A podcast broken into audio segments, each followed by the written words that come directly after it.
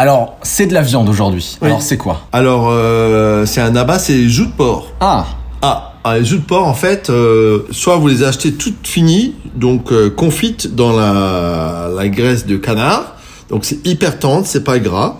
Vous les passez au four, si elles sont prêtes, hein, vous les passez au four, vous les mettez euh, 30 minutes au four, et euh, juste pour les chauffer dans une poêle. Et on va faire des haricots rouges qu'on a fait tremper la veille, et on va les cuisiner avec des épices couscous en fait. Avec, vous prenez oignons, carottes, vous coupez finement, vous mettez vos haricots rouges, vous mettez les épices couscous, vous mouillez à l'eau, vous laissez cuire. Bah, tout simplement, des joues de porc confites avec des haricots rouges au parfum de couscous. Puis ça coûte pas cher, c'est sympa. Et ça change un peu. À demain, je vous embrasse.